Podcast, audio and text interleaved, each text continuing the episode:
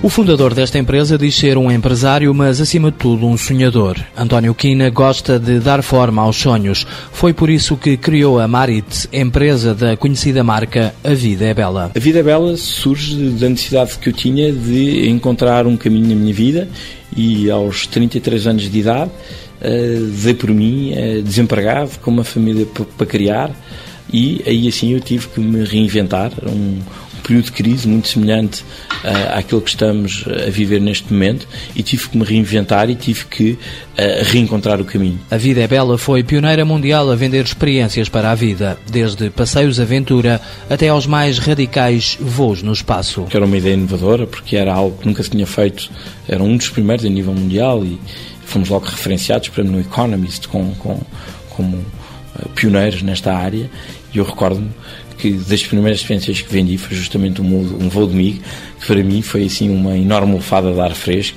e disse, bolas, isto então, isto até é fácil. A empresa foi crescendo e hoje é líder ibérica no mercado de experiências.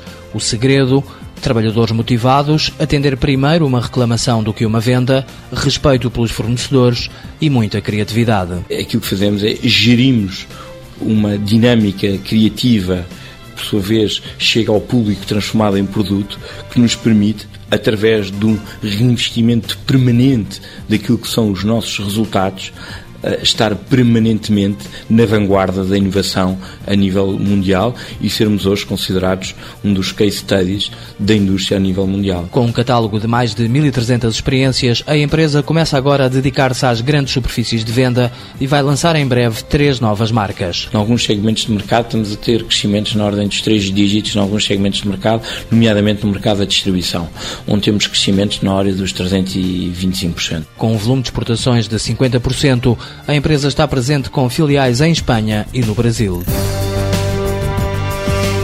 Marit Marketing Limitada, um sócio, 64 trabalhadores, 40 deles em Portugal.